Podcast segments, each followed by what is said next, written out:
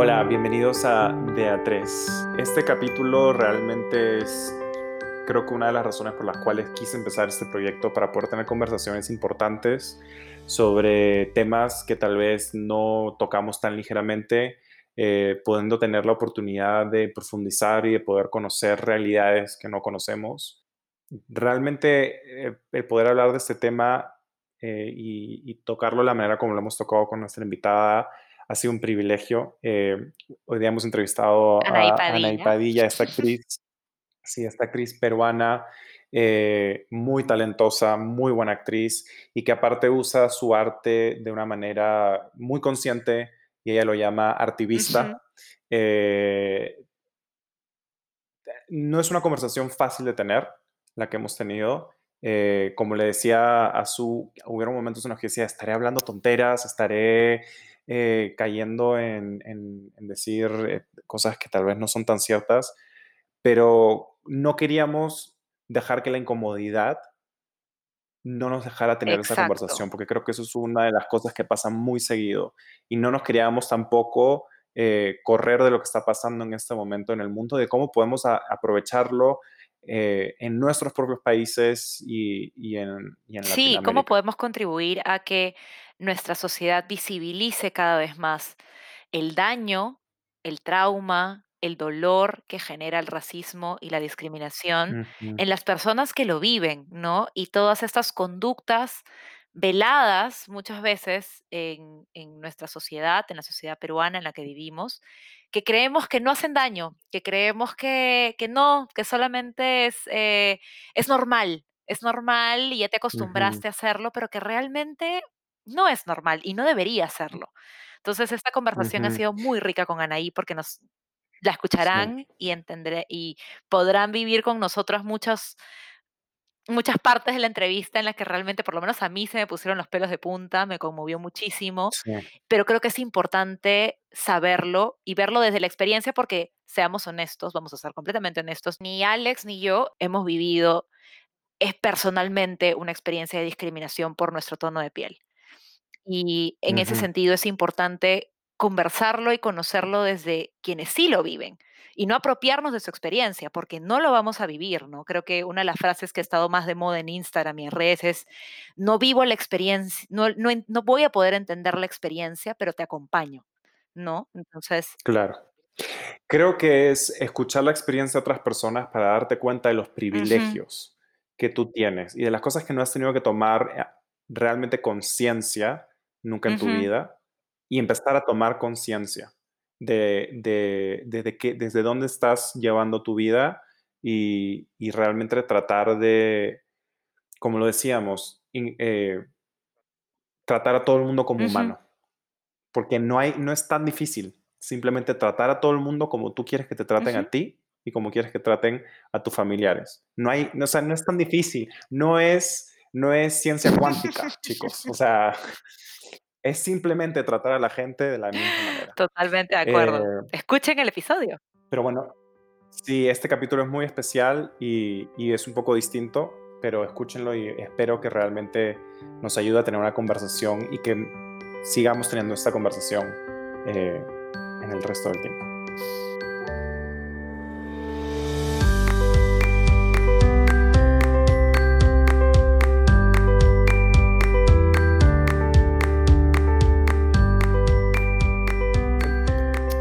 Estaba haciendo, siempre cada vez que entrevistamos a alguien hago un poco de, de- de research sobre la persona, trato de como que empalmarme un poco más y no sabía que hoy día era el Día de la Cultura Afroperuana. Sí, O sea, además, primero que nada, eh, feliz Día de la Cultura, de la cultura afroperuana. afroperuana, sí, hoy es el día. Estamos en el mes de la cultura afroperuana, pero hoy es el día oficial, ¿no? Ah, Ujú. wow.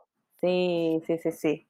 Y pues harta movida, ¿no? O sea, justo junio es, es bien importante, ¿no? Porque hay harta, harta movida, este, eh, en todo sentido, en todos los espacios, ¿no? Este, tanto artísticos como políticos también, este, hay así harta cosa, ¿no? Y bueno, más ahorita con la coyuntura de lo que está pasando en el mundo, más aún claro. todavía se está generando harta movida, ¿no? Sí, esa era, esa era una, una de las, eh, razones para poder tener esta conversación, que quiero decirlo desde el principio porque ya estamos grabando, eh, que, que estoy seguro que en algún momento voy a meter la pata seguramente diciendo algo. Quiero desde el principio decirlo que si llevo a meter la pata en algún tipo de, cosa es por, por tratar de, tener una conversación que pueda ayudar a todo el mundo y no por, eh, por voluntad, por decirlo así. Porque creo que muchas veces tenemos mucho miedo de hablar de estos temas por... Eh, por no sentirnos incómodos y por no meter la pata, entre comillas, y terminamos no hablando cuando creo que no hablar crea peor eh, consecuencias que meter la pata y decir, ¿sabes qué? Me equivoqué. y, y, aprender de, de, de, tus equivocaciones. Sí, tener la oportunidad de enfrentar nuestros propios sesgos, creo. Y, y, no es, y, justo estábamos hablando antes de que te conectaras, Anaí, que, claro, hemos tenido muchos privilegios que no hemos cuestionado. Y creo que es importante, creo que siempre ha sido importante, creo que es una conversación que, que siempre regresa. No sé si has sentido como que, y sobre todo en el Perú ha habido olas en el que en algún momento la discriminación se volvía muy importante y luego otra vez bajaba y luego volvía a salir, pero nunca se terminaba de resolver nada, ¿no? Entonces creo que ahora es, si es que está ya haciendo eco en tantos países, es el, es el momento de, bueno, ya, es el momento de tomar cartas en el asunto y ver por qué es que no estamos resolviendo nada y por qué este tema sigue estando tan presente en la sociedad y causando tanto daño, ¿no? Sí, sí, sí, Es, bien loco porque, mira, con, eso que tú dices, Su, em, me, hacía recordar una experiencia que tuve hace algunos años em, en Brasil. Y claro, para, eh, para nosotros aquí en Perú, para las organizaciones afroperuanas, uno de los referentes en Latinoamérica más grandes de trabajo político y activismo ha sido Brasil.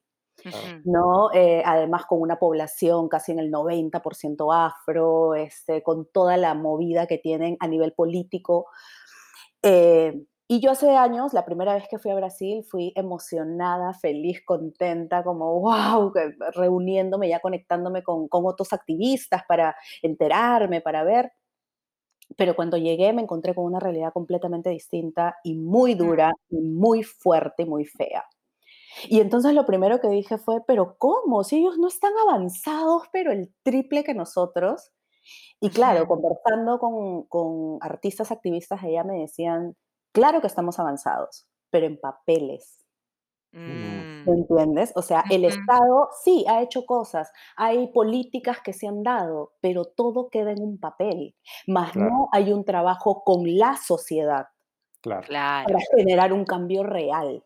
Y eso es lo que pasa acá. Aquí la lucha es, bueno, la lucha viene de hace tantos años y aquí hay muchas organizaciones, muchos activistas, militantes trabajando, poniendo el pecho, la cara, la voz, el cuerpo entero, pero lamentablemente el Estado no termina de hacer nada, pues, ¿no? y en ese caso, aquí en Perú, ni desde el papel y mucho menos con la sociedad. ¿no? Entonces, es, luchar contra la pared prácticamente, ¿no? Todo el tiempo. Claro. Lo que pasa es que al Estado le conviene también mantener a la gente marginalizada. Eh, y, no educada y no, y no eh, cuestionando todo lo que pasa y todas las decisiones que se hacen. Porque a la hora de la hora, el, el, el, racismo, la discriminación se aprende y creo que, creo que una de las razones por las cuales podemos decir que que se, sigue sistematizando es económica. O sea, a la hora de la hora hay un grupo muy pequeño que se beneficia que el resto de gente sea discriminada, porque tienen más oportunidades de trabajo, porque pueden eh, aprovecharse de eso y... Mejores accesos a salud, mejor acceso a educación, ¿no? Es, Completamente, completamente. O sea, con lo que he dicho en su momento no quiero decir que no, no, no hay avances aquí, hay muchos. No, claro. O sea, desde tener el mes de la cultura afroperuana. Antes solo existía el Día de la Cultura Afroperuana y recién hace algunos años se instauró el mes de junio, ¿no? Justamente ante la necesidad de hablar, de decir, de visibilizar, de poner sobre la mesa estos temas, ¿no? Claro. Eh, sí, y Anaí, tú ¿En qué momento decidiste tomar eh, eh, un rol un poco más público, más, eh, sí, más público a, favor de, visibilizar esta, la discriminación y el racismo? Esto sucedió cuando era estudiante, cuando estaba estudiando la carrera de actuación. Eh, claro, en el camino eh, me encontré un poco hacia dónde quería orientarme, ¿no? Y justamente eh, me di cuenta, claro, que siendo aún estudiante actriz, pues no me encontraba con dramaturgia afro, no me encontraba con personajes negros, ¿no? O los personajes negros de las historias siempre eran estereotipados, ¿no? Entonces, no encontraba ninguna temática que yo realmente me sintiera identificada y que de verdad quisiera como contar, ¿no? Entonces, ante eso, y claro, y también referentes no tenía, referentes positivos públicos, ¿no? Y qué es lo que más nos hace falta. Y justo hace unos días hablaba también con, con unos, eh, estaba hablando en una entrevista y claro, le decía, ok, si tú prendes ahorita la televisión, ¿qué referentes positivos afroperuanos ves en la televisión? el niño, que la niña, que el adolescente pueda mirar y decir, oye, mira, me identifico con esa persona, ¿no? Yo también soy así, pero eso no sucede. Entonces, eh, a lo largo de mi carrera es que dije, pucha, quiero hacer algo, ¿no? Porque si no, yo no me voy a quedar siempre con los personajes de esclava, de empleada, este, o de ama de casa, ¿no? Entonces, ¿desde dónde realmente quiero también, este, eh, alzar mi voz, pensé, ¿no? Desde dónde quiero, quiero tener una posición, ¿no? Y bueno, justamente todo eso se dio también con mi propia búsqueda de reafirmación de identidad, ¿no? De, de, todos los cuestionamientos que tuve desde los 18 años con respecto a la discriminación, al racismo. Entonces todo fue como una conjunción que finalmente me llevó a tomar este camino tan personal que yo siempre digo que si bien soy una actriz que me desenvuelvo en todos los ámbitos, igual mi camino, mi trabajo muy personal es justamente tener una línea de trabajo con temática afro, ¿no? Y que hable sobre racismo, sobre discriminación y poner esos temas sobre el escenario, ¿no? Claro. Y una pregunta, cuando tú, cuando, cuando estabas en todo ese proceso de búsqueda o incluso antes, eh, ¿Cuáles eran los referentes? Porque creo, creo que eso es muy, muy cierto. Creo que eh, tengo ya como 10 años viviendo fuera de Perú, viví en Estados Unidos y ahora estoy viviendo en, México. Y en Estados Unidos hay una conversación muy grande en el medio, sobre todo de representación de minorías.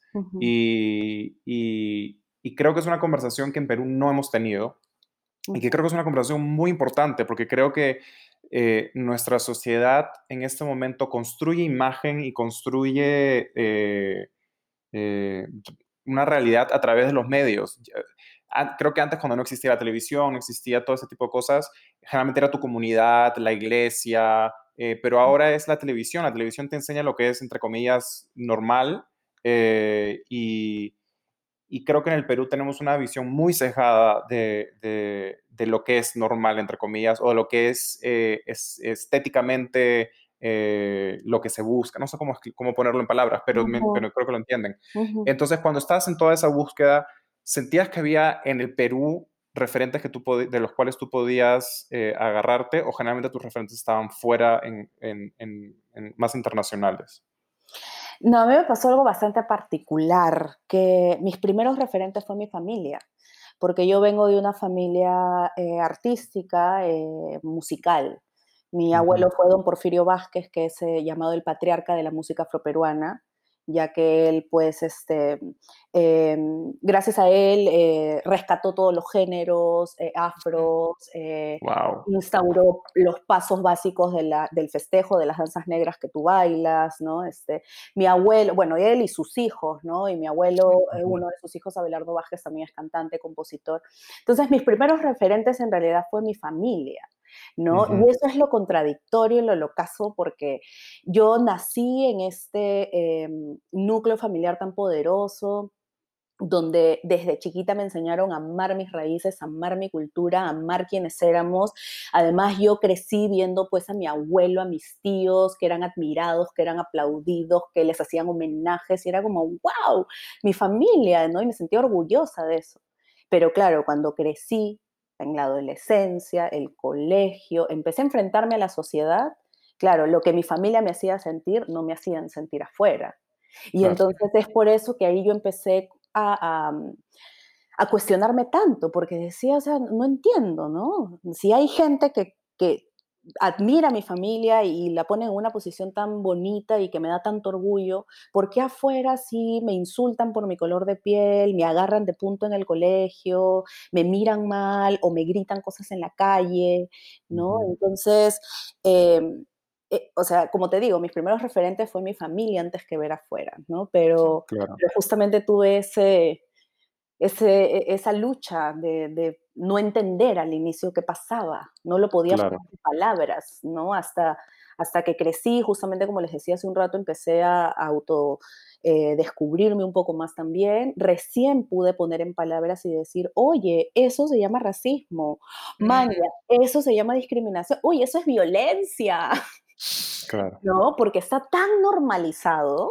Además, ex ya, sí, y está está, o sea, lo que me da mucha curiosidad de todo esto es que, eh, estamos todo el mundo dice que no es racista, porque porque, eh, nos hemos quedado como en en que la idea de ser racista es lo que pasaba en la época de la esclavitud y que es prácticamente una cosa muy violenta y muy extrema, y que entonces si Claro, tú no eres esa persona. Ajá, Claro, y claro, pero pero pero que es muy visible, que es muy palpable, y tú dices: "Ah, entonces, si es que yo no soy eso, obviamente no soy eso, porque yo no creo que deberían haber esclavos ni nada".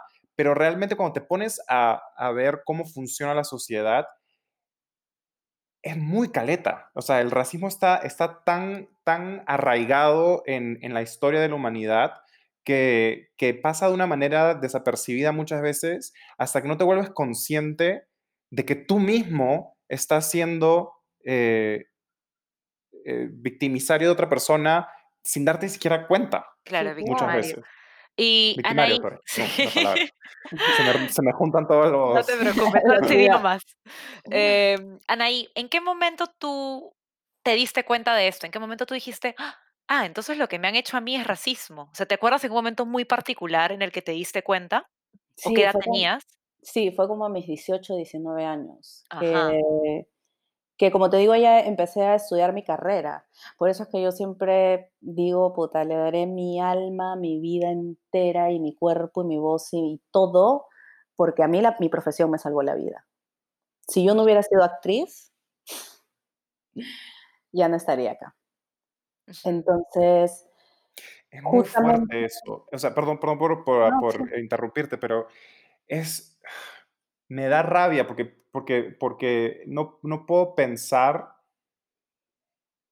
que alguien, o sea, es que, perdón, estoy, se me buscan todas las ideas en la cabeza Pero pero me da rabia pensar que que simplemente por ser quienes somos, tenemos que llegar a un momento en en en nuestra vida que que que nos cuestionamos cosas que no deberíamos cuestionarnos, sí, y que deberían ser, eh, derechos y y y primordiales de cualquier persona, por el hecho de ser persona, y Sí. nada más. O sea, no hay no hay más. O sea, ya de ahí no hay nada más. Entonces es como pero perdón, cuéntanos cuéntanos, eh. Sí, te entiendo completamente, entiendo completamente lo lo que sientes, porque lo siento el triple. Sí, no. Em, Totalmente, sí. sí, eh, bueno, eso, ¿no? Este, entonces, cuando era cuando cuando fui estudiante es que empecé a ser consciente, porque el tema también es que en mi familia de estos temas no se hablaba, ¿no? Este, o sea, en mi núcleo familiar, porque lo loco es que el hermano de mi mamá, por ejemplo, él no vive en el país hace muchos años, pero él fue, eh, activista, militante y fue además el fundador de la primera organización afroperuana que se llamó Francisco Congo. Oh. Entonces, mi tío, pues, ha sido como no, solo que yo, claro, cuando ya crecí, él ya no vivía acá y y no tuve la oportunidad en ese momento como que él me acompañara en mi proceso también, ¿no? Claro, Sin embargo, claro, en casa mamá, papá no estaban, pues, tan enterados o tan metidos con estos temas. Entonces, cuan si yo llegaba en algún momento con alguna situación, para mi mamá también desde su fortaleza y para darme también fortaleza era como un: "Ya, ya está, no hagas caso, tú defiéndete, tú contesta, este, es normal, te van a molestar, tienes que ser fuerte", ¿no? Pero entonces para mí era como, pero no no no es esa contradicción con la que crecí de no entender, ¿no? Claro, esa entender. sensación de que es es normal que esto pase. Creo que Pero también es, eh, por yo y entiendo que los papás muchas veces lo tratan de, em, dentro de su propia manera de de calmar y de reconfortar a sus hijos. Tratamos de porque creo que también mi mamá en algún momento me puede haber dicho eso, creo que obviamente salvando las distancias no no era ningún tipo no era necesariamente una característica innata, pero ujú. ponte, había algún tipo de bullying y es como que es normal, y es como Claro, creo que ya tenemos que ir repensando también desde desde la edad que tenemos y en la generación que estamos, que realmente no es normal y que sí es importante decir: "Mira, esto que está pasando no es normal, ¿cómo voy a reaccionar a partir de esto?", ¿no? claro, completamente, completamente, sí.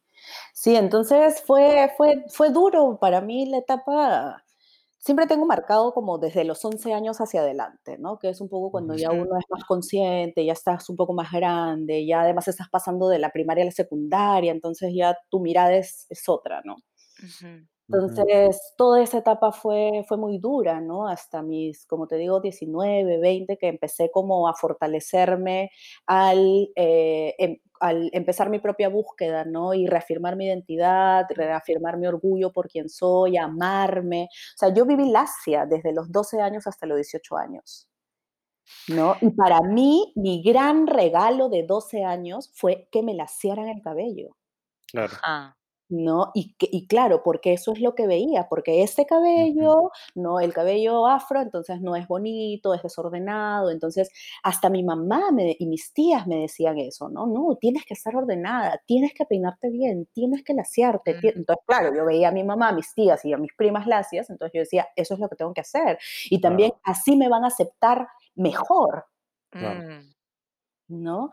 claro, Entonces, con todo eso, pues, corté cuando cuando abrí los ojos, por decirlo así, ¿no? Y y justamente uno de los cambios más potentes que hice, que para mí era cortar con mi mamá, cortar con todo ese bullying que había vivido y con todo lo que sentía, fue raparme el cabello. ¿no? Y me rapé chiquitito y dije: "Se acabó, quiero volver a la raíz y conocerme", porque no tenía idea cómo era mi pelo. Este, claro, y desde ahí empezó también mi lucha y y cada vez más fuerte, ¿no? Y qué liberador, ¿no? Es como empezar casi empezar de cero. De cero, sí.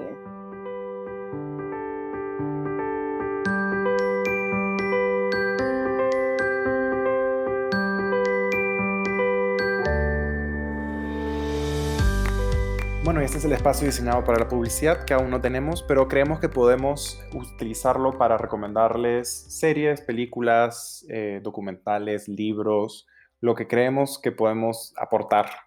Y en este episodio eh, queremos seguir aportándoles recursos para poder entender este tema y, poder realmente generar cambios y, y poder checar dónde tenemos nuestros privilegios y dónde no los tenemos. Eh, ¿qué es lo que querías recomendar esta vez tú?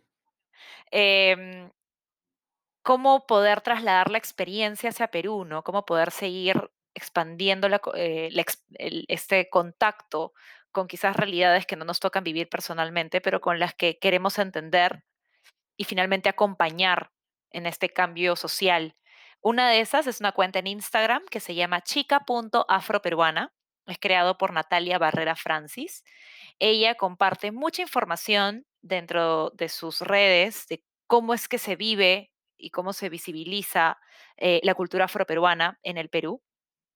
Y eh, también mientras la, mientras encontraba su, mientras la seguía ella, encontré otra cuenta que me pareció valiosísima que se llama Mi Vida Afro, y es esta creadora de contenidos que ha, ha- ha- se ha abocado sus redes a tratar de promover el amor propio por hacia lo, lo afro, en este caso sería afrolatino porque ya no es peruana, lo afrolatino, y también educar, educando desde el amor. Entonces, hay muchas clases que ella, que ella da, eh, conferencias, etcétera, que comparte a través de sus redes sobre el antirracismo, sobre cómo ser parte de, de todo este movimiento y de este cambio social. Entonces, creo que eh, arroba chica.afroperuana o arroba mi vida afro son dos cuentas que yo podría recomendar que sigan para entender un poco más de lo que está pasando.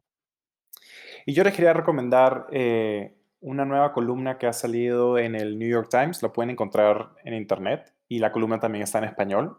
Eh, Es escrita por Yalitza Aparicio, que es esta actriz mexicana eh, protagonista de la película Roma, que ganó el Oscar. Eh, Yalitza es una mujer eh, indígena de México que ha... Es muy, es muy curioso su caso, porque ha llegado a lugares donde mucha gente no llega de éxito, como los Oscars y todo este tipo de cosas, pero al mismo tiempo tuvo que lidiar con mucho racismo, de mucha gente que decía cosas muy, muy feas sobre ella y por qué llegaba ella al lugar donde estaba llegando. Mm. Eh, la columna se llama La importancia de vernos representadas y dice, el arte puede ayudarnos a echar luz sobre temas urgentes que aún no hemos resuelto como sociedad. Uno de ellos el racismo. Eh, es muy interesante, creo que, creo que eh, como estábamos tratando con esas sugerencias de ampliarlo un poco más a nuestra realidad, eh, creo que en Latinoamérica nos falta mucho todavía por, por, aprender y creo que leer la experiencia de esta persona eh, nos puede ayudar. Así que les recomiendo que lean el, la columna y sigan disfrutando del capítulo.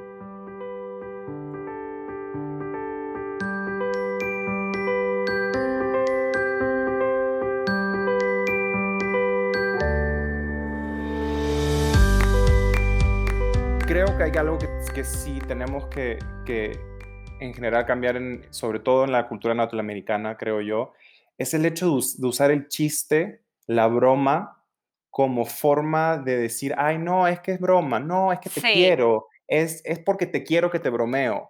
Cuando realmente la broma va cargada de, de un subtexto, subtexto muy eh, discriminatorio y muy agresivo realmente.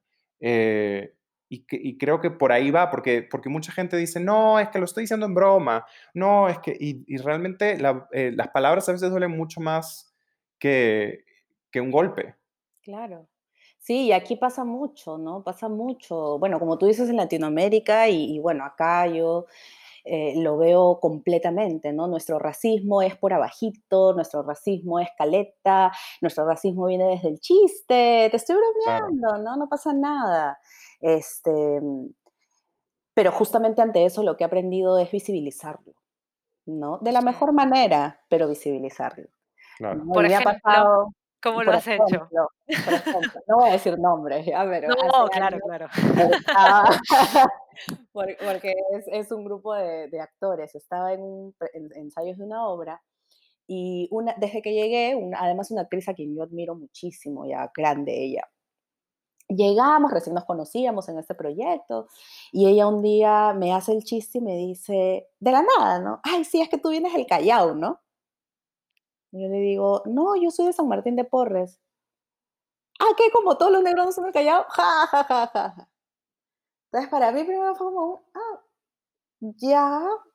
Fue como, lo, primero que ya quería responder, pero dije, Anaí, claro. tranquila, a ver, vamos a ver, ya. Lo ignoré, ¿no? Otro día eh, estamos igual en ensayos y vuelve a hacer un comentario parecido, ¿no? Mm. No recuerdo exactamente qué dijo, pero volvió a hacer un comentario parecido. Entonces, ya ahí yo dije, ah, ok, no, no, no, esto no es broma, porque ella piensa que está bromeando, pero... Entonces ya lo único que le dije fue, compañera, por favor, esas bromas te las pido que conmigo no. ¿no? Porque eso no es bromas, o sea, detrás y además delante de todo el elenco, porque paramos la escena, ¿no? Y yo le dije, ¿sabes qué? Yo pienso esto, o sea, para mí eso, tu broma es agresión, ¿no? Entonces te agradecería que conmigo no lo hagas. Claro, ella se quedó como de una pieza, porque fue como, además éramos un elenco grande y fue como, ¿qué? Y ya, bueno, ahí un compañero eh, como sintió la presión y fue como, oh, bueno, ya, sí, jajaja, Bueno, nunca más, ¿no? Nos volvimos grandes amigas y todo bien. Y claro, algún día, después de años hablando, un día ella me dijo, oye, gracias porque en realidad nunca nadie me había dicho directamente como, ¿qué te pasa? Claro. nunca nadie directamente me había cuadrado y tú me cuadraste. Fue como, sí, pues porque, y eso, ¿no? Ella me decía, claro, desde mi ignorancia, para mí eso es broma, chiste, es algo que toda la vida todo el mundo lo hace, pero tienes razón, ¿no? Pero, ah, ¿tú crees realmente que la gente no sabe lo que está diciendo? ¿Tú crees que realmente viene No, no, completamente lo sabes, o sea, lo sabes. Claro. O sea, no hay forma alguna que no puedas saberlo. ¿sabes? O sea, uno sabe desde dónde viene su broma, desde dónde viene su, ¿no? Su, el, el Exactamente. querer, sí, no. Pero bueno, esa fue su, su respuesta, ¿no? Claro, porque creo que mucha, ah, lo que yo estaba, eh, a ver, tengo muchos años tratando de, de, ah, de- de entender muchas cosas y, y viviendo, como te digo, en Estados Unidos, tuve la oportunidad de, de aprender muchas cosas y siento que una de, la- de las razones por las cuales el racismo se sigue perpetu- perpetuando a través del tiempo es, como decía antes, por la incomodidad. La gente, como que hay algo en el cerebro de las personas que no pueden entender, eh, no, como que la, la, la construcción de la identidad del- de la gente eh, blanca, Ujú, en lo general, está hecho desde el lado de lo nice, lo positivo, lo, todos somos buenos, Claro, eh, esta idea de yo no veo color, eh, de todo ese tipo de cosas, y cuando les, les, les pones frente a ellos que se les ha educado de una manera, porque tampoco es como que ellos simplemente hayan decidido voy a hacer así, sino es parte de un proceso de educación de muchos años, como que no pueden entender que no, que están atacando ese como núcleo de bondad, ese núcleo de, yo es que yo no soy así. Es como, no, sí, Claro, eres no así, aceptar que no so- que son sí. parte del, de, del problema, entre de comillas, ¿no? problema, claro. Ajá, ajá. Sim- Sí, simplemente, pero, sí, sí, No, no, no, sí, jus- justo quería comentar que, claro, como, como siempre digo, realmente el día que nos aceptemos como una sociedad racista, vamos a poder ser conscientes y generar un cambio. Mientras sigamos en la negación, ¿no? Porque yo no hice, yo no hice, no, yo no dije, no, no, no, no. Entonces, caramba, nunca va, vas a, a- a poder revisarte, manjas, y revisar ese racismo y esa discriminación que ya viene en el ADN prácticamente, claro, ¿no? Sí, Claro, en estos años me quedé pensando en ahí cuando dijiste todo este, este periodo que tuviste entre los 11 y los 19 que fueron duros y que claro, una, me imagino que una de las manifestaciones son estas bromas encaletadas, ¿no? O este, mejor dicho, este racismo encaletado en broma.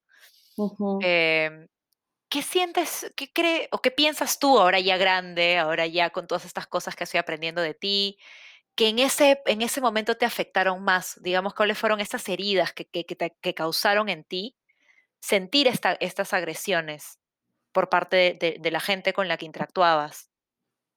¿Cuáles fueron esas heridas? Claro, ¿qué, qué sientes tú que, que causó exactamente, o sea, es el, el sentirte eh, em, atacada por, sea por, por tu color de piel, por tu presencia, por ser mujer, por ser mm, diferentes cosas, ¿no? Pero. ¿qué, se- qué, qué exactamente sientes que, que durante esos, de esta etapa de 11 a 19 fueron las que más te, te dolieron, ¿no? Eh, bueno, es, es duro porque me, o sea, ahora que lo analizo ya grande, ¿no? Y que además también he- tengo todo un proceso de chamba conmigo misma y lo sigo haciendo. em, es, es duro porque el racismo, o sea, esta frase que se ha vuelto tan popular del racismo mata, eh, es literal, ¿no? O sea, bueno, en este caso lo hemos visto hace unos días en Estados Unidos que literalmente mató a una persona pero además nos va matando poco a poco, ¿no? Nos va marchitando todo el tiempo. A mí me pasó que yo desde los 11, 12 años me volví depresiva, ¿no? Entré en una profunda depresión, empecé a tener problemas de insomnio, me podía quedar una semana sin dormir, semana y media sin dormir. Por ende, mi mamá me traía pastillas que yo no quería medicarme y, y trataba de no tomarlas. Em, me vino la, eh, bueno, con esto también me vino migrañas. eh, y además toda esta contradicción de justamente no, o sea, sentirme sola porque no tenía como con quién eh, eh, exponer lo que estaba sintiendo, lo que estaba viviendo, lo que estaba pasando. Como te digo, si en algún momento me acerqué a mis padres, ellos desde su posición como padres, pues, ¿no? Sin también, de repente, desde su generación, también tener claro, una visión más amplia para, para atender lo que pasaba, ¿no? Eh, entonces fue una lucha muy dura prácticamente sola y, y una de las cosas más fuertes también fue callar. O sea, yo todos esos años no tuve voz y llegó un momento que somaticé tanto que a los 20 años más o menos me extirparon las amígdalas, ¿no? De todos los años que callé. claro. Y justamente para mí es tan importante ahora tener una voz y, y gritarle al mundo entero lo que uno siente y lo que uno vive y lo que uno pasa, ¿no? Entonces, sí, o sea, prácticamente toda esa ese bullying, ese racismo, esa discriminación, todo eso me me afectó completamente, eh, emocionalmente, ¿no? Afectó mi salud mental muchísimo. Y eso es algo que no no se ve desde afuera, que que el racismo, la discriminación te afecta, afecta tu salud mental, afecta lo Ujú. que eres, ¿no? O sea, a tal punto, como te di como les dije hace un rato, y de esto recién he empezado a hablar, em, desde hace un par de años que decidí hacer un proyecto de teatro testimonial que se llamó Negra. Y dije: "Quiero hacer teatro testimonial porque quiero ser yo dando mi testimonio de vida". Claro. Y también para sanar, ¿no? De una u otra forma, gritarlo desde el escenario, eh, creo que al bueno, no sé si alivia un poco más, pero al menos te acoge de manera distinta. Claro. Y sí, no, iba a decir, ponerle palabras a los sentimientos y sí, hablarlos, eh, ponerle una luz a eso, sí, eh, sana. sí, Eh, sí, y, y creo que eso es lo que el, el- el racismo y la discriminación logra, que es que las voces se apaguen y que no cuenten sus historias, porque no, porque el- no, eh, no da espacio a algo distinto, no da espacio a, a- a- me- da una pena porque la cantidad de cosas que se pueden crear, la cantidad de, de- de oportunidades que se han perdido a lo largo de todos estos años, simplemente porque, porque esas voces se van apagando. Y porque dice, es- sí, pero sí, bueno, perdón, sigue sí, sí. Sí, eso, es es es es es súper duro, pues, ¿no? Tener que pasar por eso y claro, uno siendo niña en ese momento, como te bueno, además de mi generación, pues ahora lo los niños y las niñas también están en otra generación y hay mucho más debate sobre estos temas, ¿no? Este, pero en esa época, pues, todo era tan normalizado, todo era parte de tu crecimiento y parte de la sociedad que estaba construida de esa manera. Entonces, tú de otra forma tenías que hacer parte, ¿no? Porque si no, ¿para qué sufres? Claro, Entonces, eh, nada, pues eso fue, fue muy duro, ¿no? A tal punto de que a los 17 años intenté suicidarme, ¿no? Eh, y claro, fue la etapa más oscura de mi vida, ¿no? Y, y justamente por eso les digo, para mí mi carrera me salvó la vida, literal, ¿no? Eh, y es por eso que llegó un momento que dije, ok, no pretendo ser un héroe, pero quiero poner mi cuerpo, quiero poner mi voz, quiero poner mi presencia Ujú, para, para si desde ahí puedo comunicar y, y si desde ahí de una u otra forma puedo hacer algo, lo voy a hacer las veces que sea necesaria. ujú. Qué importante, claro. Anaí, que hayas compartido eso con nosotros. Creo que que cuando dijiste esto de que te salvó la vida, no pensé que había sido algo tan literal. Entonces creo que sí, todavía estoy procesando lo que nos has dicho, pero me parece lindo que hayas encontrado en, la actuación eh, un- una herramienta más para dar tu voz. Y también que nos hayas podido regalar tu talento durante tantos años y que sigas regalándonos tu talento, porque, o sea, no me imagino qué hubiera pasado si es que, si es que, si lo hubieras hecho, todas estas cosas, imagínate, no, no las hubieras podido vivir y no lo hubiéramos vivido, no te hubiéramos conocido, ¿no? Entonces, creo que si hay alguien ahorita escuchando el programa, este episodio y está sintiendo esto, está pasando por este tipo de momentos, creo que es importante dar esa perspectiva, ¿no? De que hay sí, que al- alzar la voz, de que hay que hablarlo con alguien, lo importante que es no quedarnos con esta sensación de desesperanza y de, y de dolor por dentro, ¿no? sí, completamente, porque el dolor cala, penetra y, y es inevitable no sentir eh, eh, eso, es inevitable no, muchas veces no, eso, si no lo hablas, si no tienes con quién confrontarlo, entonces eh, el no entender qué pasa, el no entender, o sea, como, te, como les decía hace un rato, me costó mucho a mí entender el mundo, ¿no? Porque Claro, de una u otra forma, eh, o sea, no, no tanto, ¿no? Pero de una u otra forma mi familia me hizo pues estar en una burbuja. Claro, De todo bonito, nos amamos, Claro. somos orgullosos de lo que somos, pero cuando salí al mundo, por eso me dolió tanto, ¿no? Fue como, ¿qué pasó? O si yo así no crecí, ¿no? claro. Sí, sí, sí. Y Anaí, yo te, yo quería hablar un poquito justo ahora que estaba recordando que te, te conocimos tú para, en el Perú fuiste como el, el descubrimiento, ¿no? Me acuerdo que el año en el que, en el que entraste a, al, de que ya te hiciste más conocida, que si no me equivoco fue en Ujú, 2014, era sí. todo el mundo hablaba de ti, todo el mundo hablaba de esta, de esta actriz talentosa, y estabas haciendo, si no me equivoco, em, Estrella Negra, Estrella ¿cierto? Negra, Que Estrella Negra. también, y el, y el papel era de, de- esta esclava que quiere, que quiere la libertad, luego hiciste Lucha Reyes, digamos que has tenido papeles muy icónicos que también están muy engranados con, con la historia afroperuana.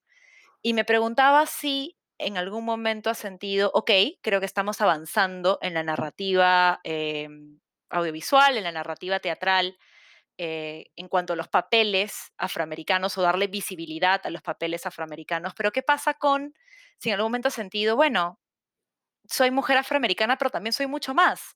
¿Por qué no podría ser el papel X, no? Que no tiene nada que ver con mi color de piel, sino que es un papel que es rico y es lindo y ¿por qué no lo podría hacer? ¿En algún momento has sentido que todavía hay reparos, en, en- sea en el teatro o en la televisión o en el cine, en, cuanto a la limitación de personajes, por ejemplo? completamente, completamente, ¿no? Sin embargo, em, a mí me pasó que es eso que la verdad es que yo no tengo co siempre me cuesta recordar como qué fue lo que destapó para yo decir: "Quiero ser actriz". Entonces, de repente, yo un día dije: "Quiero ser actriz", me metí, postulé, pero yo no tenía idea qué iba a hacer con eso. O sea, eso lo fui descubriendo en el camino, ¿me entiendes? Por ende, yo no tenía en realidad, no me di cuenta de que no, o sea, de, de los personajes que nos daban, de a qué personajes iba a aspirar, si en la televisión habían otros actores o actrices este, afro. Entonces no, no era tan consciente de eso, ¿no? Em, y cuando entré eh, ya a la actuación, lo primero que hice fue televisión. Entonces, y, lo, y mi primer personaje además fue una novela de época y obviamente era una eh, esclava, ¿no? Em, y acepté esto, y claro, lo acepté además yo ya estando mucho más eh, fortalecida con mi identidad, ¿no? Y, y con quién era, etcétera. Eh, pero tenía por otro lado amigos, compañeras, compañeras como diciendo, oye, pero ten cuidado, oye, pero siempre te van a dar esos papeles, oye, pero Mm. esto, pero el otro. Entonces, al inicio yo no entendía, decía, pero no creo, ¿no? O sea, yo creo que puedo hacer diversidad de papeles. Claro, luego luego en el camino me di cuenta, ¿no? Que que no, pues que no era tan fácil, ¿no? Eh, sin embargo, y siempre lo digo, a mí particularmente me ha pasado que no he hecho mucha diversidad de personajes. ¿no? Y no necesariamente me han encasillado en en estos personajes que siempre se les puede dar, pues, a las personas por su etnia, ¿no? Eh, sí, claro, eh, co he hecho de esclava también en las novelas de época, y digo, ¿cómo no lo voy a hacer? Pues porque no lo va a hacer una persona blanca, pues, entonces, ya desde el perfil me van a dar ese personaje, pero eso no quiere decir de que yo me voy a sentir mal, herida, ¿no? Como, pucha, ¿por qué voy a hacer? No, ahora es cómo tú lo asumas, ¿no? Y Claro, desde dónde tú asumas ese personaje Ujú. para claro, que tú le des también un peso y, y- y finalmente que no sea simplemente la esclava que estaba trabajando en la casa, sino que sea algo significativo, claro. ¿no? Claro, porque, o sea, cuando hay papeles históricos, hay, hay, hay, como tú dices, realidades. No lo va a hacer una persona que es, que es blanca por- porque estamos tratando de, de hacer esta cosa como histórica, Claro, pero es no quedarse ahí, es no sino, ok, quedarse ahí, tienes el personaje porque es algo histórico, pero aparte también tienes toda esta posibilidad de otros personajes, sí, porque no todas las historias necesitan eh, eh, intrínsecamente de, de algo histórico que, que fue como fue, claro, sino es, a ver, si el personaje simplemente es una chica del año 2020 que trabaja en una oficina, ¿qué importa el, el color de la piel? Ahí, o sí, sea, en este momento no, no, no debería importar, pero hasta el día de hoy creo que todavía sucede, hay, hay sucede, un sesgo muy grande de que, Mm, de que generalmente los personajes principales siempre son de una etnia y de ahí tenemos como lo que llaman en Estados Unidos el personaje token, que es como el personaje que entra como el amigo o que entra eh, a ser, sobre todo en, esta- en en- la cultura gringa, eh, como la, la mujer que tiene todo la, el, como el, el sabor, por decirlo así, y se ujú, queda ahí, en vez de cuando realmente hay una hay diversidad, una o sea, diversidad, Sí, sí, sí. O sea, a mí me ha pasado, em, como te digo, eso, ¿no? El, el sí haber hecho personajes estereotipados y también haber trabajado, creo que también de una u otra forma he empezado a trabajar en un momento eh, distinto, ¿no? En un momento más calmo. Este, Mm, o sea, he hecho personajes en la televisión, por ejemplo, hace años grababa una eh, novela que se llamaba Avenida Perú y mi personaje era una chica cosmetóloga, estudiante de medicina, súper inteligente, claro. este, además súper informada con la realidad, porque era una novela que trabajaba la realidad peruana, las noticias del momento, entonces súper enterada y, y todo, ¿no? Eh, luego hice otro personaje también en otra novela donde más bien era eh, la Kardashian, este.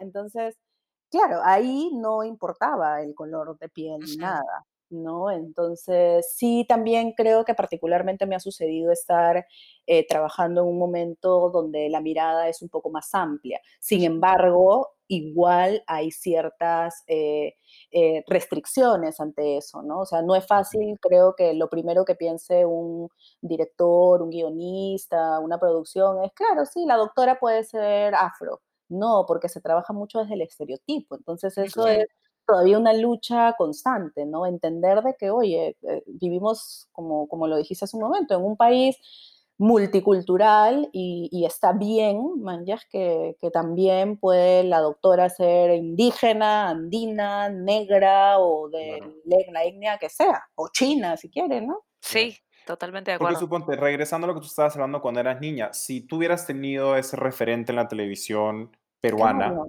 eh, tal vez la historia hubiera sido distinta, Sí. Yo, porque yo solo lo tuve dos referentes de niña, que, que no, que además como así, ¿no? O sea, no es que realmente tenía, o sea, estaban visibles, pero tampoco no es que tenían papeles justamente protagónicos ni nada. Y fue la gran Esther Chávez, a quien admiro, que ya no nos acompaña, pero fue una actriz de la época de los 60, 70, 80, incluso eh, trabajó en México con Cantinflas y todo una mujer afroperuana increíble y que claro, yo niña, ya ella es vieja, señora, la veía en la televisión, ¿no? Y decía, wow, claro, la única actriz negra que veía en la televisión, ¿no? Y luego más adelante apareció Sonali Ruiz, eh, que también estuvo un tiempo en la televisión y luego ya finalmente, bueno, las dos finalmente salieron del país y, y ya terminaron de hacer su vida afuera. Y he tenido pues la dicha de, de conocerlas de grande y ha sido como mi sueño, ¿no? Este, hecho realidad de, de poderles decir además, oye, gracias, porque ustedes claro, fueron las únicas que yo de niña vi y también algo habrá movido en mí que habré dicho, pues quiero ser como ellas, ¿no? claro. Pero después no más, pues, ¿no? Y eran ellas, perdón, No, no, No, no, no. bien. O sea, pero después no más, pues, ¿no? Eran ellas que aparecían por ahí en ciertas novelas de la época, me acuerdo de, de Michelle Gómez, ¿no? Y los derribos de abajo, esa época, pues, de las novelas peruanas que salieron con todo. Pero después todo eso se cerró y desaparecieron, ¿no?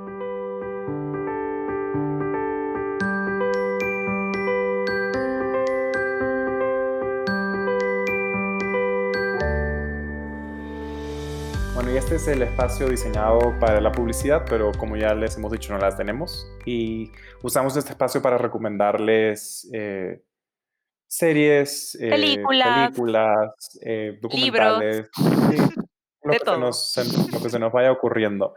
Y creo que en este capítulo tan especial teníamos que recomendar cosas que nos puedan ayudar a entender realidades que tal vez no sean la de nosotros y a, y a realmente poder ponernos una mano en el corazón y darnos cuenta de dónde viene nuestro propio racismo y nuestro propio sesgo. Yo quiero recomendarles un documental que salió en Netflix ya hace un par de años. Cuando lo vi la primera vez realmente me chocó mucho.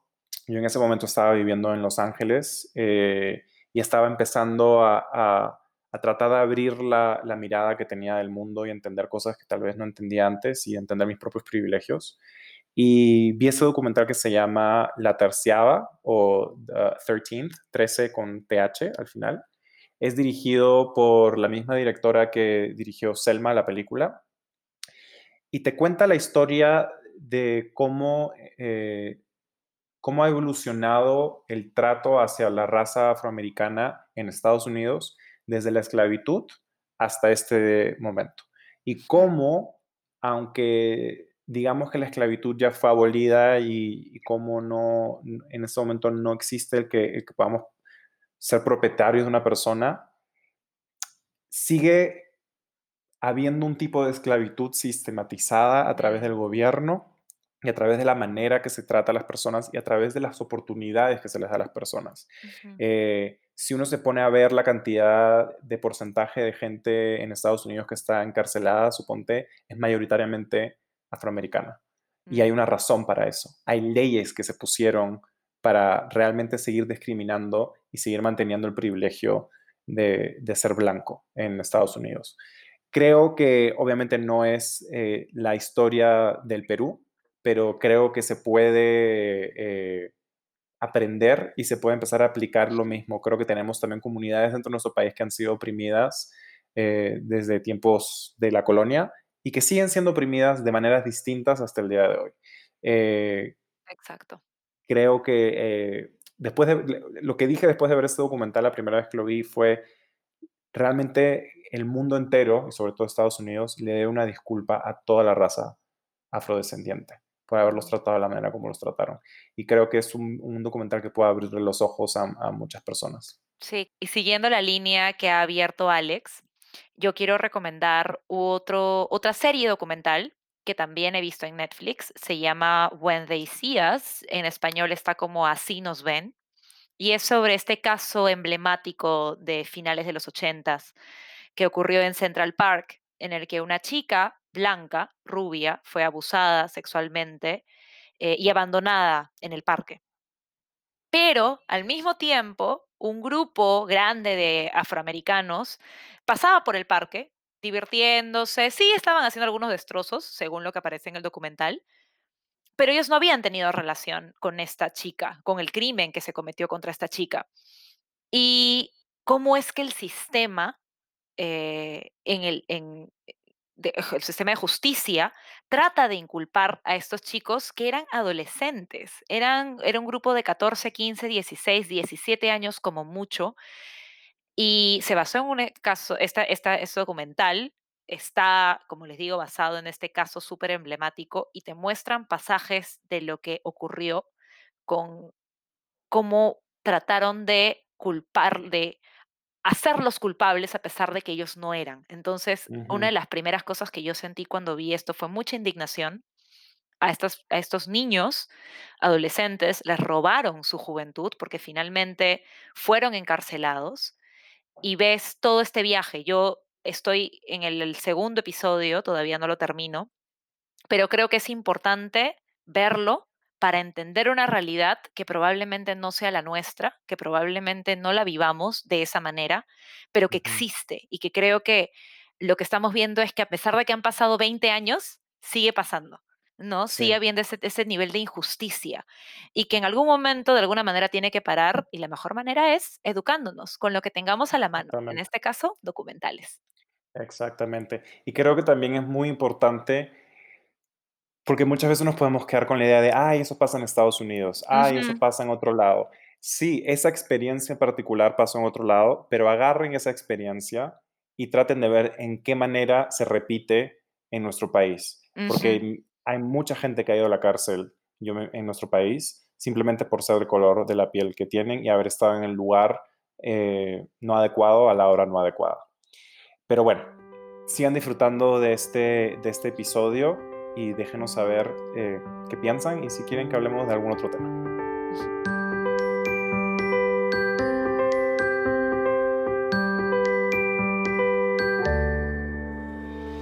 Y suponte, cambiando de tema, yéndonos a todo lo que está pasando en este momento eh, en el mundo, cuando, cuando vi todo esto de los cuadrados negros, suponte en Instagram, eh, no sabía cómo reaccionar. Me dio un poco de, rabia porque sentía que era como, como activismo vacío, como moda, eh, y, no realmente una conversación eh, profunda y una conversación que realmente pueda ayudarnos a entender y a cambiar algo. Cuando lo, cuando, cuando, cuando lo ves, que ya vienes un tiempo trabajando todos estos temas, como en el, en el, sobre todo hablando de nuestro país, ah, eh, me quedaba en el hecho de que, ok, no, está pasando algo de referente mundial en Estados Unidos, se vuelve este, esta moda, por decirlo así, la gente pone todos estos cuadrados, pero no estamos hablando de lo nuestro. Eh, ¿Cómo podríamos hablar de estos temas, eh, suponte, para realmente poder cambiar? sí, ha sido todo un debate esta, esta manifestación a través de estos cuadrados negros. Eh, tiene un significado poderoso, ¿no? Que, era un poco como hacer un acto de silencio, ¿no? Como apagar un ratito la luz, apagar las redes, como protestar desde ahí. Sin embargo, sí, claro, yo también lo veía y, veía, eh, además aquí a algunos eh, compañeros, compañeras, que sé que no necesariamente tienen una posición sobre estos temas, ¿no? Entonces, también me hacía pensar como esto es un poco más desde la moda y no necesariamente desde, mm. desde el corazón, ¿no? Claro. Pucha, ante eso en realidad, personalmente, eh, de verdad ni, ni reniego, ni, ni, me hiero, ni me, ni me incomoda, porque yo digo, ¿sabes qué? Creo que cada uno tiene que ser consciente desde dónde lo hace. ¿no? Y si tú de verdad estás revisándote y, poniendo esto desde el corazón porque algo estás entendiendo, yo voy a confiar en que así sea.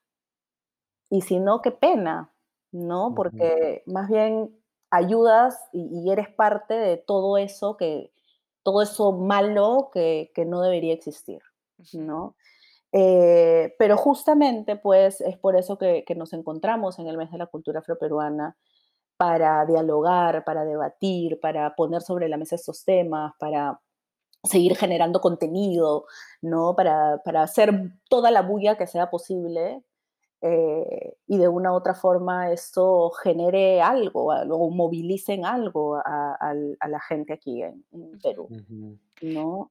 ¿Cómo crees tú que sí eh, nos moveríamos hacia adelante? Es decir, ¿cómo, ¿qué cosas sí podemos hacer para, más allá de empatizar, realmente aportar de alguna manera a que cambiemos, ¿no? Desde, nuestras posiciones, porque si esperamos a que el gobierno haga algo, pues esperaremos toda la vida. Y creo que ya nuestra generación es una de las cosas que más me gusta, es que somos bastante de hacer. ¿no? Creo que sí, es una generación muy activa en, cosas que queremos hacer y creo que si tenemos tantas herramientas, bueno, podemos aplicarlas hacia algo bueno, útil, productivo y que realmente deje una huella en nuestra sociedad, ¿no? Entonces tú, tú, desde tu experiencia, desde las cosas que has visto en el activismo y todas estas actividades que haces, ¿qué sí podemos hacer? Mira, ¿qué sí podemos hacer es trabajar desde, desde casa. ¿no? De, yo siempre pienso, si uno o sea, es consciente, ¿no? Y visibilizas cuando ves algún acto de discriminación o violencia o le haces saber al otro que eso no está mal, ahí estás haciendo un montón. Pero ¿qué pasa justamente que mucha gente se calla? O sea, tú estás en la calle y escuchas que, no sé, cualquiera le grita a la otra, oye, chola de mierda, y tú sigues caminando. Mm. ¿Por qué no te paras y le dices, oye, eso, eso es un insulto? Tú no tienes derecho a hacer eso. Y a mí me ha pasado diez mil veces, ¿no? Aún así, a veces generándote, ganándote rollos, pero diez mil veces me ha pasado, como lo hice hace un rato con la compañera que, que hablaba, y no me iba a pelear con ella, no le decir, oye, ¿qué te pasa? ¿Por qué? No, claro. pero sí visibilizar lo que ella está haciendo. ¿no? Para que ella sienta un poquito de vergüenza y eh, al menos desde la vergüenza tome conciencia, ¿no? Este, y eso ya de todas maneras es un detonante en el otro, ¿no? Y eso, como te digo, viene desde casa, porque en casa uno escucha al papá, a la mamá, al hermano, al tío diciendo, oye, mira ese cholo, mira ese negro, mira ese gringo, mira ese esto, mira ese el otro. Entonces, desde ahí hacer la chamba, desde nuestro núcleo más cerradito hacer el trabajo porque uno tiene a los amigos, tiene, o sea, y escuchas cosas todo el tiempo. Entonces, creo que está bueno eh, estar atentos a eso, ¿no? Y eso no es... Eh, andar noicos, ¿no? Como muchas veces he recibido esos comentarios, ay, tú también ya, ves racismo en todo, ¿no? Y tú también ya, eres la no... No, no, no, no, no, a ver, O sea, tú te lo ves desde esa posición porque tú no lo vives a diario. Pero es como es esos códigos que se generan que ya uno, o sea, esos códigos que se generan que ya tú simplemente los lees. Y justamente ponía este ejemplo hace, un, hace unos días. No es como, a ver, tú, Alex, que además vives en el extranjero, tú puedes estar en el extranjero y ves un peruano y reconoces que es peruano. ¿no? Y, puede ser desde el habla o desde la caminada, o sea, hay algo que tú dices, manja, es peruano, ¿no? bueno, de la misma manera, hay algo que yo veo cuando alguien me mira de manera racista. Claro. Cuando alguien hace algo con el cuerpo. Cuando alguien dice algo mucho más aún, ¿no? Entonces, para la gente que no lo lee porque no lo vive, entonces es como, ay, pues tú no tienes exagerada. No, qué exagerada. Pero es como, no, pues yo sí lo leo. O sea, me pasó el año pasado, llegaba caminando al teatro en Miraflores feliz y contenta, una callecita cerrada, una chica venía, me miró literal, se paró y cruzó la pista. Y entonces yo me quedé, o sea, y además me, me agarra así en ese momento tan fría que yo con mis audífonos llegando a mi función, ¿no? Claro. Y, o sea, ese momento que además muchas veces por más, como siempre digo, por más años que yo tenga trabajando en estos temas, por más chamba que haya hecho conmigo misma, duele. Son esos momentos que te agarran frío y que igual te conciertan y te duele y, y, en ese momento yo ni siquiera decir nada, o sea, es, eso de no saber qué hacer, claro. es lo paso, ¿no? Entonces creo que, por ahí viene, para mí personalmente, por ahí viene la chamba, visibilizar que eso existe, porque cuando uno no le pone nombre a las cosas, entonces simplemente la gente las evade. Claro. Y tenemos que llamar por su nombre, ¿no? Eso es violencia, eso es racismo, eso es discriminación, ¿no? Y eso es lo que nos cuesta, pues. Sí, sí, nos cuesta, nos cuesta muchísimo porque creo que, como te decía antes, lo, lo tomamos muy como personal, cuando no es realmente tan personal, sino es simplemente desmitizar maneras en las que nos hemos acostumbrado, entre comillas, a, tratar temas cuando no es la, no es la adecuada. Eh, el hecho de, poder haber vivido fuera, como te digo, me ha abierto los ojos de una manera muy grande porque creo que desde la, desde la posición en la que yo eh, nací, me crié en Perú, no, no tenía la necesidad de ver cosas, o sea, habían cosas muy, muy tangibles, como cuando alguien le decía India o Chola o Cholo o Indio, y yo decía, pero si está manejando mal, insúltalo porque maneja mal, no, por, no porque sea del color que sea, porque no tiene nada que ver. Pero viviendo fuera, suponte me ha pasado que, que empezaba con, tengo una historia, eh, estaba en mi auto, yo vivía en Los Ángeles en ese momento, estaba en mi auto con un amigo que es puertorriqueño, que es eh, afro-puertorriqueño, estaba atrás, y tenía una amiga al costado que era mexicana. Eh, y hacía calor, teníamos las ventanas abajo, estábamos escuchando reggaetón porque los tres hablamos español, entonces estábamos como en nuestro, nuestro, como nuestro momento y pasa un carro de policía y yo estaba así, bla, bla, bla, bla, bla, bla, bla. Y mi amiga voltea y me dice, claro, como tú estás en el auto no nos, no nos han parado. Y yo me quedé así de, ¿qué? Y me dice, sí, si hubiéramos sido yo y, y, y mi amigo que estaba atrás, nos hubieran parado por haber tenido el volumen tan alto y por ser del color que somos. Y yo me quedé congelado porque nunca en mi vida había tenido incluso que pensar en eso. O sea, yo puedo poner la música al volumen que se me dé la gana, yo puedo caminar por donde se me dé la gana y, por ser quien soy, no me van a parar. Y esa, ese momento me acuerdo que me abrió, empecé a ver cosas que no había visto nunca antes, porque, porque te das cuenta de, de, de que tienes privilegios que no eres consciente, mm. simplemente por el hecho de tener el color de piel que tienes. y, incluso viviendo en Estados Unidos, por ser latino, eh, ya había un tipo de discriminación, pero era otro tipo de discriminación. Entonces, es, es, es, es, muy fuerte y cuando la gente creo que dice, ay, es que estás viendo el racismo en cualquier lado o cualquier cosa, es simplemente porque no quieren mirarse para adentro. Porque generalmente ese tipo de personas son las personas que son más racistas. Sí, completamente, completamente. A mí también me ha pasado vivir cosas muy, muy similares, ¿no? Eh, a mi familia, a mi hermano, me acuerdo, él ya no vive en el país, vive en Estados Unidos, pero hace unos años cuando vivía acá, llegando a su casa en Lince, lo paró la policía.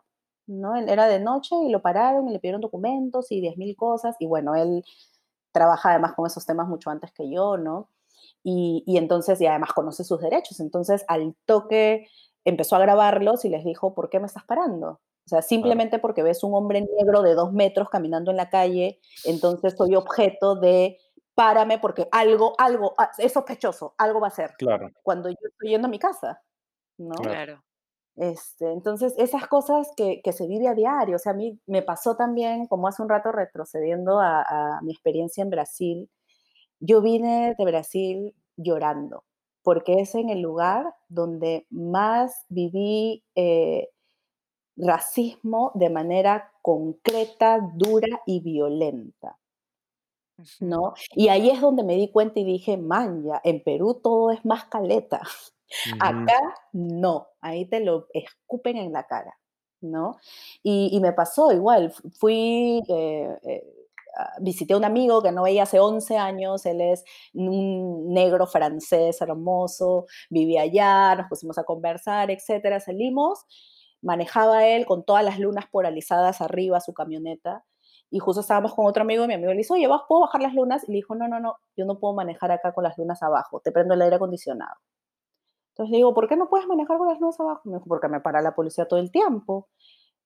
Y ahí empezó, y yo le dije, ¿pero por qué? Y me dijo, porque ellos no conciben que una persona, un hombre negro como mm, yo, tenga una camioneta como esta, claro, ¿no? Y él es súper profesional, es escritor, tiene una academia, de- o claro. sea, pero no concibe. Entonces, y además me empezó a contar, ¿no? Y me decía, yo, mi novia es blanca, mi novia está, muchas veces la policía me para si yo estoy con las lunas abajo y lo paran y le preguntan a la novia, ¿estás bien? claro. ¿Todo bien? Ay, Dios. Es como, o sea, yo escuchaba todas las historias que me contaba y yo como haciéndome chiquita, ¿no? Y bueno, finalmente la experiencia dura que viví fue eh, ir al Museo Afrobrasilero, que además para mí era sumamente importante y fue un tour así, pero carnal, emocional, salí llorando, destrozada. Y justo saliendo de este lugar, que además está en un parque gigante que se llama Iparapuera, que es como, no sé, San Isidro, Miraflores, un lugar hermoso, lindo. Estoy saliendo conversando con un amigo, ¿no? Procesando todo lo vivido y viene corriendo un hombre blanco de 50 años haciendo deporte por pues, fuera de este parque. Y desde que me vio, yo estaba caminando, yo estaba hacia el lado de la pista, mi amigo hacia el lado del- de, las rejas del parque, y desde que me vio empezó a hacer señas, ¿no? Entonces nosotros dijimos, ah, va a pasar corriendo. Entonces claro, todavía yo me he detenido y he hecho esto, además con las manos como, ok, pase señor, ¿no? Mi amigo también. Y cuando él ha pasado, vino gritándome en portugués eh, una serie de groserías y cuando pasó por mi lado, me dio un empujón que caí al piso. Entonces ¿Qué? me metió el cuerpo, me empujó y yo caí al piso. Y justo estábamos cerca a un paradero donde habían personas esperando. Entonces todos se quedaron como, "Ay", y el tío siguió corriendo, ¿no? Y se fue. Pero claro, ese segundo yo en el piso, mi amigo me quedó mirando, el blanco, me quedó mirando sin entender y yo solo he alzado la mirada, lo he mirado y las lágrimas se me cayeron.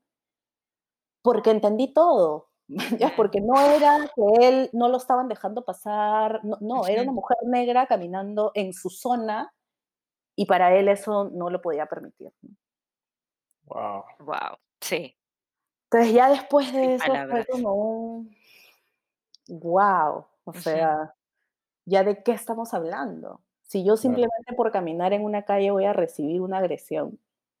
Es por eso que es tan duro tener que vivir con miedo, claro, ¿no? Con miedo a, a- a de repente estar en el lugar equivocado, ¿no? A, a- estar con las personas equivocadas, a estar en el espacio equivocado, ¿no? Entonces yo digo, ¿en qué momento el, el- o sea, en qué momento nos convertimos en eso como sociedad?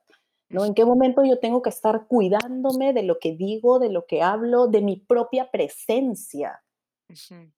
sí, Porque mi fuerte, propia presencia ya le afecta al mundo. sí, Exacto. Y lo que decías hace un rato de que todo empieza por casa es súper importante. Justo ayer estaba leyendo eh, un artículo que habían escrito sobre en qué momento eh, hablar de mis hijos sobre racismo, esta idea, sobre todo era enfocado muy a lo de Estados Unidos, porque es como que, uy, mis hijos de 3 4 años no lo van a entender, ¿cómo les voy a decir? Y lo que decían era, no, lo mejor es hablarlo a esa edad porque ya esa edad es en la que formas tus propias amistades y parece que hay algo em, sociológico que si tú solamente has estado en contacto con gente del mismo color de piel, tu grupos de amigos, probablemente en el nido, en el jardín, en primer grado, segundo grado, van a ser de ese color de piel. Entonces, si no lo hablas, ya de por sí estás creando una segregación de personas como que solamente debería juntarme con ellos porque son como lo que yo he conocido y he visto. Entonces, eh, es súper, es súper, y empieza algo como algo súper, súper inconsciente y luego se va alimentando de agresiones, de cosas que puedes ir viendo en la televisión, etcétera. Entonces, creo que sí es tan básico poder hablarlo desde, desde que seamos tan, Sí, tan pequeños, no porque sea algo malo, sino al contrario, es para que esto poco a poco vaya, vaya dejando de existir. mm, completamente. Yo siempre, justamente, tanto me, me ha costado y me sigue costando curar a mi niña, que en lo que más pienso es en los niños y en las niñas. Y digo, carajo, qué cólera que tengan que crecer enfrentándose a todo esto. O sea, y además lo más cercano que yo tengo son mis sobrinos, mis sobrinas. Y me acuerdo que justamente haciendo Negra, este proyecto de teatro testimonial, un día me llama una prima y me dice, oye, escúchame, mi, que, mi sobrinita, ¿no? Ya de- en esa época ella tenía cinco añitos, creo, ya había recibido la primera agresión en el colegio, ¿no? Que el grupo de amiguitas, obviamente le he dicho, no, no juego contigo por negra. Entonces ella no sabía cómo abordar el tema y me llamó como habla con ella o no sé. Entonces, como siempre le digo a mi familia, ¿no? O sea, es importante darles todo el amor del mundo porque afuera la sociedad va a ser una mierda. Entonces, yo tengo que, y, y para mí eso es importante, ¿no? Cada vez que estoy con mis sobrinos, con mis sobrinas, todo el tiempo les repito, qué hermoso tu cabello, qué hermoso tu esto, qué hermoso tal, qué hermoso es, qué... o sea, y resaltar todo lo que tienen, porque ya afuera se van a enfrentar a todo lo feo. Entonces, sí, desde niños tenemos que hacer la chamba, ¿no? Porque además el colegio es la etapa más dura y cruel de la vida, ¿no? Entonces, ahí es donde está el, el trabajo primordial, porque finalmente también esos van a ser los seres humanos del mañana, ¿no? Pero este, este, esta idea de que a los niños no se les puede hablar de cosas me parece tan ridícula. Ay, Los e niños son las personas, generaciones que ya están, pero pero es que los niños, aparte, sobre todo los niños de 3 o 4 años, tú les dices, eh, no sé, ay, esta pareja es gay, entonces se quieren entre ellos. Ah, ok. Mira, todos somos iguales. Ah, ok. O sea, como que los niños no tienen esa malicia a esas edades de, de, de "Ay, me volví loco, no entendí nada de lo que me dijiste. No, no, sino al contrario. Entonces, esa, eh, eh, yo creo que realmente e- ese, ese argumento va del lado de los padres que de- realmente no quieren tener la incomodidad de tener esa conversación. Así de sí, simple. sí, No de no fin. atenderlo, de no atenderlo, de no mirarlo, este, na nadie, ninguno de de los seres humanos nacemos con prejuicios, es todas esas cosas lo aprendemos, ¿no? Y justamente, ¿de dónde lo aprendemos? De lo que tenemos en casa. ¿No? Entonces hay una chamba muy fuerte, por eso, por eso lo decía hace un rato, para mí la chamba viene justamente desde casa, nuestros núcleos más cerrados, ¿no? ¿Qué vemos? ¿Qué, qué, qué proyectan? ¿Qué dicen? ¿Qué hablan? ¿Cómo actúan? Porque eso yo lo voy a aprender y lo voy a repetir. ¿no? Sí, sí, sí, sí, no, definitivamente. Y, y, y, y como decías tú, darle, hacerlo visible. Creo que el, cuando le ponemos una luz a las cosas, las cosas no pueden quedarse de la manera como son, No, cambian. No, sí. Y eso es lo que más, justamente en estos últimos años, eso es lo que más he visto y lo que me parece más potente, ¿no?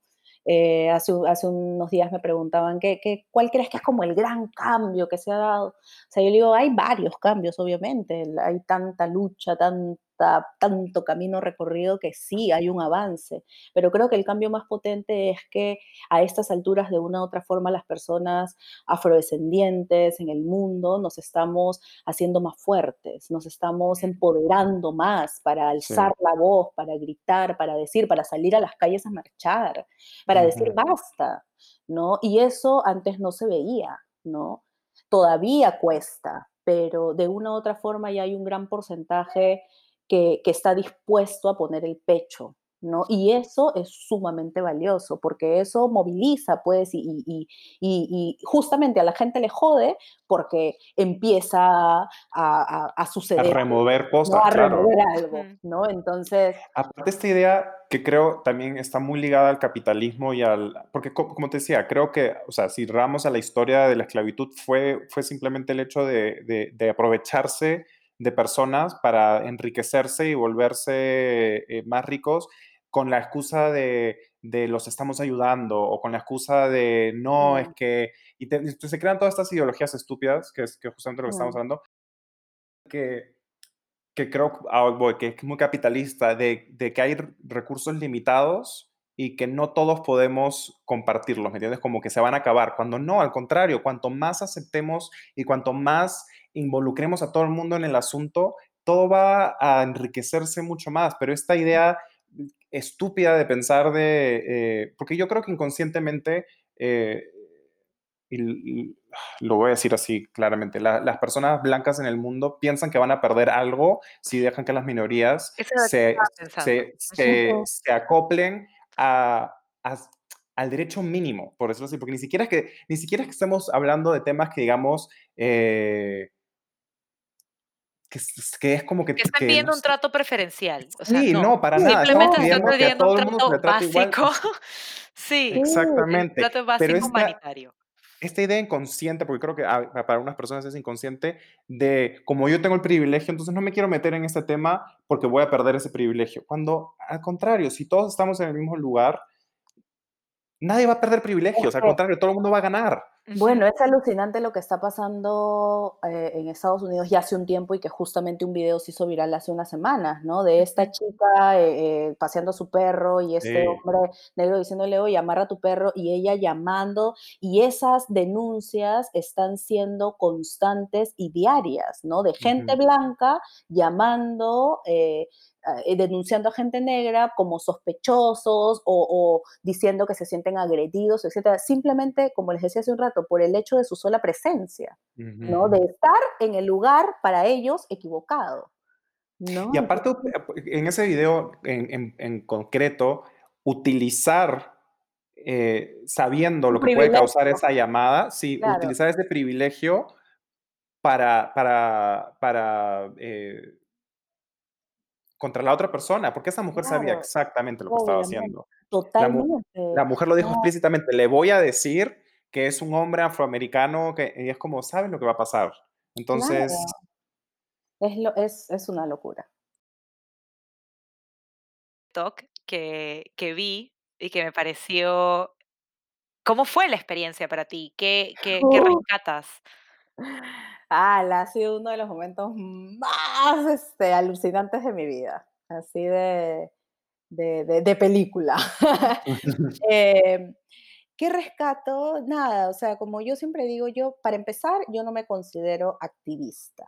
Uh -huh. Yo siento que encajo más en el, terma, en el, el término del activismo. No me considero activista porque para mí el activismo tiene que ver con la militancia política y yo no necesariamente trabajo desde ahí. Como yo digo, yo trabajo desde mi trinchera. Soy actriz y desde ahí, cuando puedo y además eh, puedo realmente emocionalmente y todo lo que eso eh, implica, eh, claro. implica eh, pues daré mi voz y el pecho y, y, y todo lo que sea necesario, ¿no?